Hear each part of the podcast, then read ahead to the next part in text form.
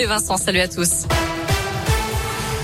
À la une, la prise de parole de Volodymyr Zelensky devant l'Assemblée nationale cet après-midi. Au 28e jour de l'invasion de son pays par la Russie, le président ukrainien a appelé les marques françaises à cesser, je cite, d'être les sponsors de la machine de guerre russe. Elles doivent arrêter de financer le meurtre d'enfants, de femmes, mais aussi des viols. Les valeurs valent mieux que les bénéfices. Fin de citation. Le chef d'État a également demandé une minute de silence pour les milliers d'Ukrainiens tués. Volodymyr Zelensky a enfin fait référence aux ruines de Verdun pour évoquer Mariupol. Ce matin, Richard Ferrand, le président de l'Assemblée nationale, a rappelé qu'un embargo sur le gaz et le pétrole russe n'est pas possible. Les sanctions ne servent pas, je cite, à punir les Françaises, les Français ou les autres Européens, selon le président du comité de campagne d'Emmanuel Macron.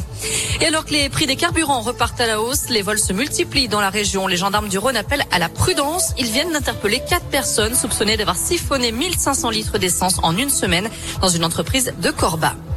Un drame ce matin sur les rails. Le corps sectionné d'un homme a été retrouvé à Moiran, en Isère, d'après le Dauphiné libéré. Plusieurs trains ont dû être annulés, notamment entre Grenoble et Lyon. Et puis le palmarès des lycées. Le ministère de l'Éducation a publié aujourd'hui les indicateurs de résultats.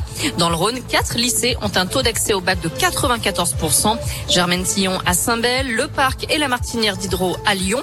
François Manzard à Tizy-les-Bourgs. Ce critère d'accès au bac différent du taux de réussite montre quels sont les lycées qui tirent le meilleur de leurs élèves de la seconde jusqu'au bac. Les suites de la mort de Martine Aramburu à Paris. Un troisième suspect a été interpellé hier dans la Sarthe. Il s'agit d'un membre du GUD, groupuscule d'extrême droite. Le principal suspect avait été interpellé dans la nuit de mardi à mercredi en Hongrie. Il est accusé d'avoir tiré sur l'ex-rugbyman argentin samedi après une altercation à la sortie d'un bar. Et puis six associations anti-homophobie portent plainte contre le candidat d'extrême droite à la présidentielle Éric Zemmour. Une plainte pour contestation de crimes contre l'humanité. Les associations l'accusent d'avoir nié la déportation d'homosexuels pendant la Seconde Guerre mondiale. Un fait historique établi, rappellent les plaignants hein, que le candidat avait qualifié de légende dans son livre paru en septembre.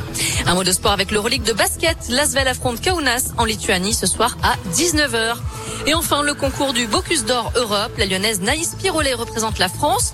Sur les 18 équipes en lice, 10 seront sélectionnées pour la finale du Bocuse d'Or qui se tiendra à Lyon lors du CIRA 2023. Direction radioscoop.com Noémie à 16h03 avec la question du jour. On reparle du Covid. Le gouvernement a-t-il levé les restrictions trop brutalement? Vous répondez oui à 65%.